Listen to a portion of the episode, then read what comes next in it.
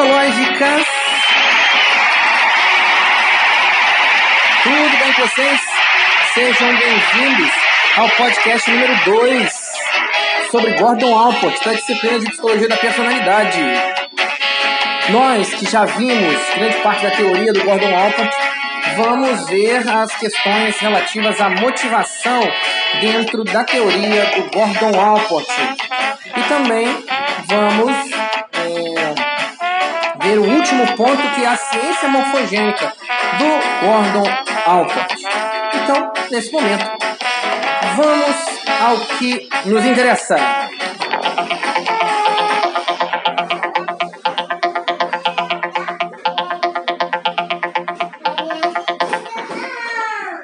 Senhoras e senhores, vamos falar sobre a motivação em Gordon Alport.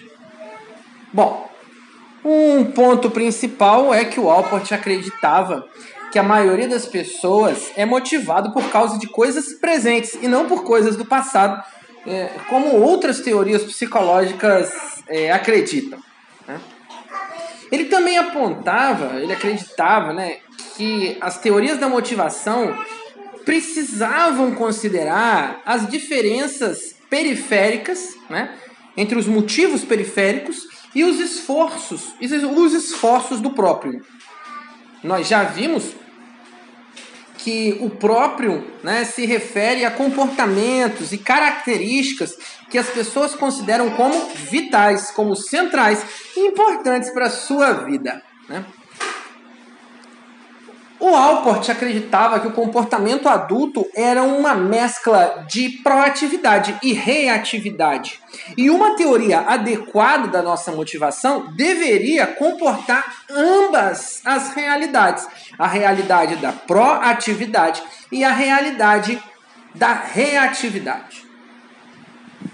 Bom, uma teoria útil da nossa personalidade é, deve pressupor que as pessoas não só reagem ao ambiente. As pessoas também agem, as pessoas também moldam o ambiente e fazem com que o ambiente reaja a essa intervenção dele. A personalidade, que para o Alport é mutável, está em crescimento, vai permitir que novos elementos contrastantes né, entrem na pessoa e modifiquem aquelas qualidades existentes nas pessoas. Ele acreditava que muitas teorias mais antigas não possibilitavam o crescimento, como por exemplo a psicanálise, né? E as teorias da aprendizagem posterior. Então, uma teoria adequada da personalidade deve permitir e considerar o comportamento proativo. O Alport vai encarar as coisas como uma decisão consciente através de uma situação presente. E logo, uma teoria abrangente não pode ser determinada por fatos do passado. É claro que a psicologia vai precisar estudar padrões gerais, mas o Alport é, orientava, né, acreditava que a psicologia deve dar uma ênfase ao crescimento e à individualidade. Outro ponto é a autonomia funcional, que para Alport vai ser é, bastante relevante. Vamos lá ver.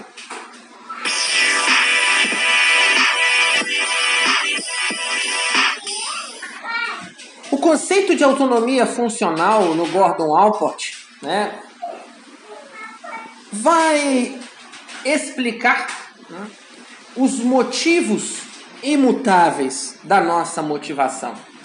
O conceito de autonomia funcional ele vai sustentar que alguns motivos humanos, obviamente, são independentes do motivo originário do comportamento. Aquilo que fez originar o comportamento. Se um motivo for autônomo, ele vai ser a explicação para o comportamento e não vai ser preciso eu buscar outras coisas por detrás desse comportamento. Então, em outras palavras, por que a gente guarda dinheiro? Como eu disse na aula, a gente guarda dinheiro porque a gente quer guardar dinheiro. Né? Então, a autonomia funcional é uma reação ao que o Alport chamou de teorias de motivos imutáveis, principalmente a teoria freudiana, psicanalítica, e a hipótese de redução do impulso da psicologia como estímulo e resposta, como acontece no behaviorismo. Bom, claro que, como eu disse, o Alport também considera alguns pontos da nossa vida como inconscientes. Mas ele sustentava que alguns comportamentos são autônomos. Assim, as teorias da motivação imutáveis seriam inadequadas. Ele listou quatro requisitos de uma teoria adequada da motivação. Autonomia funcional, óbvio que vai a cada critério. Bora lá, os quatro motivos. Primeiro, uma teoria adequada da motivação reconhecerá a contemporaneidade dos motivos. Ou seja, o que quer que nos mova, nos move agora. Que quer que nos mova, nos move agora. Segundo requisito, ela será uma teoria pluralista, ou seja, vai permitir motivos de muitos tipos. E obviamente que aí ele criticava o Freud, né? Porque para o Freud era só Eros e Thanatos, né? Então o Alport se opunha a isso e dava uma, uma enfática é, crítica. Por quê? Porque ele argumentava que os motivos dos adultos são basicamente diferentes daquelas crianças e que as motivações dos indivíduos é, neuróticos não, pod não podem ser as mesmas dos indivíduos normais, como o Freud dizia, né? contrariamente ao Freud. Terceiro ponto, ele atribuirá força dinâmica aos processos cognitivos, por exemplo, planejamento e intenção. Enquanto algumas teorias buscavam coisas no passado, o Alport disse que as pessoas planejavam o seu futuro, pensavam o seu futuro. Então há de se dar relevância para esses processos cognitivos de planejamento e intenção. E o quarto motivo, né, é, uma teoria adequada da motivação é aquela que permitirá a singularidade concreta dos motivos. Algumas teorias da motivação podem atribuir é, comportamentos a diversas coisas, menos ao indivíduo. Aquele indivíduo que é único. Então o Alport simplesmente quis dizer né, é, que as pessoas são funcionais, são autônomas. E os motivos delas para conquistar as coisas, para ir em direção às coisas, também o são.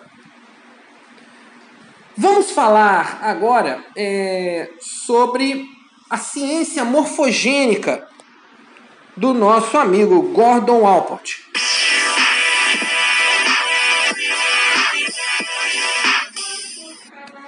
Nos seus primeiros escritos, ele distinguiu né, duas abordagens científicas, e aí isso é um ponto que pode causar bastante, muitas dúvidas. O primeiro ponto é que a ciência pode ser nomotética, que vai buscar leis gerais para as coisas, ou ideográfica. Vou explicar duas, o nomotética e depois o ideográfico. Nomotético é, vai dar uma ênfase às leis gerais, como a física faz, como todas as ciências, a maioria das ciências fazem, elas querem é, universalizar as coisas. Já a ideográfica, né, a perspectiva ideográfica científica, se refere ao que é peculiar, ao que é único, no caso, a ser estudado. E não, é, digamos assim, torna aquilo que é estudado como geral. O termo ideográfico é, foi usado erroneamente, né, é, é, confundido com ideográfico, ou seja, representação das ideias. Por isso que o, o Alport abandonou essa nomenclatura e ele falava em procedimentos morfogênicos. Tanto o ideográfico, ideográfico quanto o morfogênico são relativos ao indivíduo. Porém, o ideográfico, o idi, i, oh, foi difícil. Ideográfico não sugere uma estrutura, um padrão. Do outro lado, opostamente, o morfogênico vai se referir a propriedades padronizadas de todo um organismo e permite comparações intrapessoais. O padrão ou a estrutura das disposições pessoais de um indivíduo vai ser importante, obviamente. Então, quais são os métodos da psicologia morfogênica? Bom, ele listou alguns, e eles são extremamente relevantes, né? Relatos integrais, entrevistas, sonhos, diários, cartas, alguns questionamentos, é, documentos projetivos, trabalhos literários e assim vai. Né? Essas abordagens é, foram bastante importantes para uma compreensão é, da singularidade do indivíduo, das idiosincrasias que se apresentavam àquele indivíduo. Ok? Eu espero ter colaborado com vocês dentro da nossa perspectiva da, da, da disciplina. Anote suas dúvidas, leia um pouco mais no livro e nós nos voltamos a falar na aula. Um grande abraço, tchau!